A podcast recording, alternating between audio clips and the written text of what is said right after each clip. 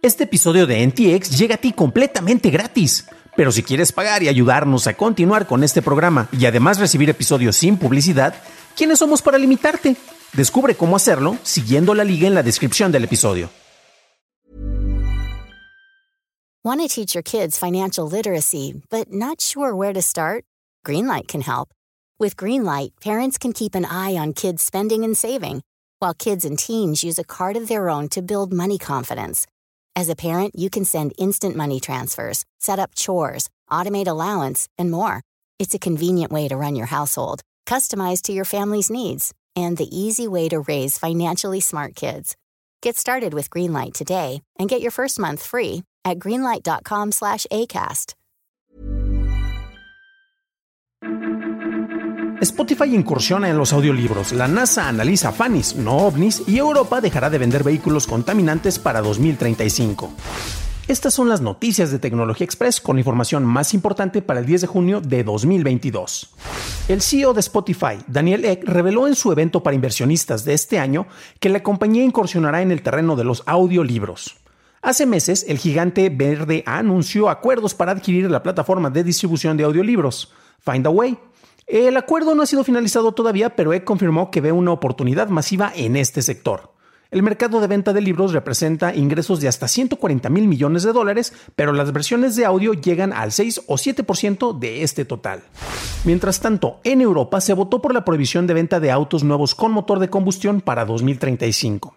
El objetivo de esta meta es intensificar la lucha contra el cambio climático. Los legisladores de la Unión Europea también respaldaron una reducción del 55% en el CO2 en sus vehículos para 2030.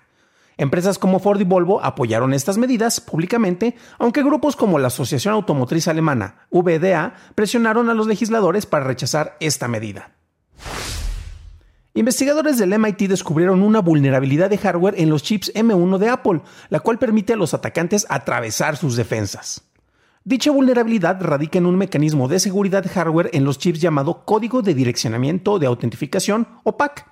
Esta opción complica a los atacantes el inyectar código malicioso en la memoria de un dispositivo y provee un nivel de defensa sobre la explotación de sobrecarga del buffer, que es un tipo de ataque que hace que la memoria se distribuya en otros sectores del chip. Los investigadores del Laboratorio de Ciencias Computacionales e Inteligencia Artificial del MIT crearon un ataque por hardware que combina corrupción de memoria con ataques de ejecución especulativa, los cuales saltan la seguridad. Como utiliza un mecanismo de hardware, no es posible parchar esta vulnerabilidad con software. En Estados Unidos, el gobierno federal ha actualizado el proceso de investigación sobre más de una docena de incidentes relacionados al uso de autopilot en vehículos Tesla que chocaron con vehículos de emergencia.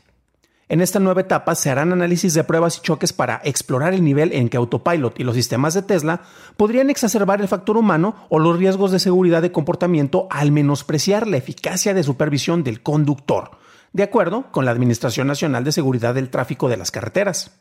La administración además indicó que la cantidad de vehículos afectados por esto pasó de 765 mil a 830 mil, incluyendo los modelos S, X, 3 y Y lanzados desde el 2014 y hasta el 2021. Pasamos a la noticia más importante del día, y es que ayer la NASA anunció la creación de un grupo de investigadores independientes los cuales estudiarán las visualizaciones de fenómenos aéreos no identificados, que es el nombre actualizado para los ovnis. El objetivo es el estudio del registro de estos fenómenos desde una perspectiva científica. El equipo será liderado por el astrofísico David Spergel.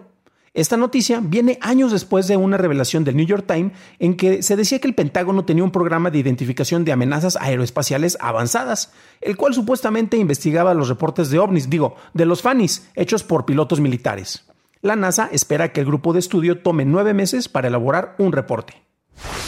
Esas fueron las noticias y ahora pasamos a la discusión. Y esta nota, honestamente, la encontré bastante interesante y divertida. Según el medio que ustedes vean, este, tendrán a personas que pondrán la frase de se les dijo, se les advirtió, los ovnis son reales y la NASA los está estudiando. Y son los mismos que seguramente revisaron los papeles liberados por el Pentágono y por el gobierno de los Estados Unidos, emocionados tratando de encontrar evidencia de, objetos extraterrestres que nos estaban eh, observando y que fueron registrados. Y hasta el momento, pues no han dicho nada. Este, seguramente ya revisaron todos los documentos y vieron que a final de cuentas eran cosas más explicables. Es interesante porque en este caso pues tenemos a alguien que es precisamente un instituto enfocado en la exploración y en la investigación de fenómenos espaciales y por eso se crea este nuevo instituto. Cabe destacar este, una cosa. Yo honestamente me acabo de enterar del, del rebranding o el nombre de ahora de los ovnis, porque ya son los fanis, pero tenemos esta nota. Recuerden que todas las notas las encuentras en la descripción del episodio, ya sea en la versión en podcast, que es la favorita, o también en video.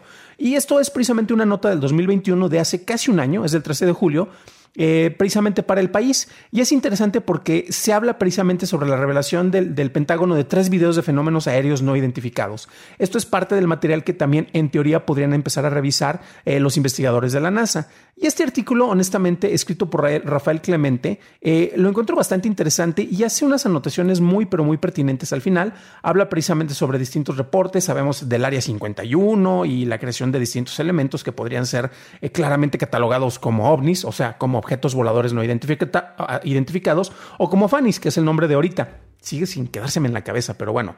Y bueno, es que Rafael Clemente es un ingeniero industrial y fue el fundador del primer eh, eh, eh, y, el primer director del Museo de la Ciencia en Barcelona y ha escrito algunos libros, pero lo más interesante es que precisamente habla de otros aspectos sobre los cuales cabe la pena, cabe, vale la pena mencionar qué es lo que se está enfocando en este caso institutos como el Pentágono.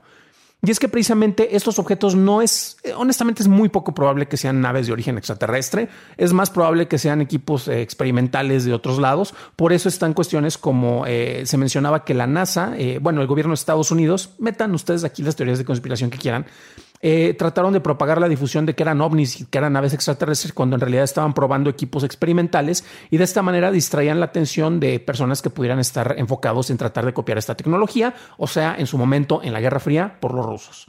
Eh, ¿Qué es lo que está ocurriendo? Eh, actualmente también se enfocan porque es posible hacer las proyecciones de, distintos elementos que pueden funcionar como distractores. Y esto es lo que se menciona en el artículo precisamente de El País, eh, escrito por Rafael Clemente, en el menciona, pues bueno, vamos a identificar por qué esto a final de cuentas te podría generar los famosos Foo Fighters, no me refiero a la banda de, rock, sino me estoy refiriendo a los fenómenos que son unas luces que se te pueden aparecer en medio del cielo. Pueden ser ilusiones ópticas, pero también pueden ser, ¿qué ocurre si, si pueden ser creadas a distancia, ya sea con tecnología satelital con proyección de láser que están chocando para, para crear un fenómeno de, de un fenómeno visual eh, un fenómeno de luces y con eso estás buscando crear aberraciones eh, para el espectro visual de los pilotos. Y eso es muy importante porque creas distractores y de esta manera pues eh, estás tratando de crear vulnerabilidades para un ataque, en este caso por una fuerza militar extraterrestre. Esto ya es más factible, esto es más creíble, es parte de lo que se podría analizar para tratar de entender y ver cómo se podría sopesar. Tenemos sistemas como radares, por ejemplo en los coches tenemos sistemas como los LIDARs, que el LIDAR es básicamente un radar pero basado en láseres, por eso cambia el nombre, pero esto nos ayuda precisamente para que lo que tenemos como percepción como seres humanos a través de los sentidos que tenemos eh, y estas limitantes pueden ser sobrellevadas con otros sistemas. Parte de eso es también lo que se va a estar estudiando por parte de la NASA. Ya veremos, en los nueve meses en teoría vamos a tener un primer reporte sobre lo que pudieron encontrar y honestamente me interesa mucho saberlo. ¿Qué tal? A lo mejor yo estoy equivocado y resulta que al final sí eran aliens. Para un análisis más a detalle en inglés, visita dailytechnewshow.com en donde encontrarás notas y ligas a las noticias. Si encontraste útil la información de este episodio, ya sabes qué hacer. Déjame una calificación, por favor, de 5 estrellas en Apple Podcast, Spotify y también nos puedes encontrar en Spotify, en Acast, en YouTube, en TikTok, en todos esos lugares no, tenemos presencia. Por cierto, y hablando de YouTube, gracias a nuestros nuevos suscriptores como Antonio Manzano. Bienvenido a bordo, camarada. Eso es todo por hoy. Gracias por tu atención. Nos estaremos escuchando en el próximo programa y deseo que tengas un fenomenal fin de semana.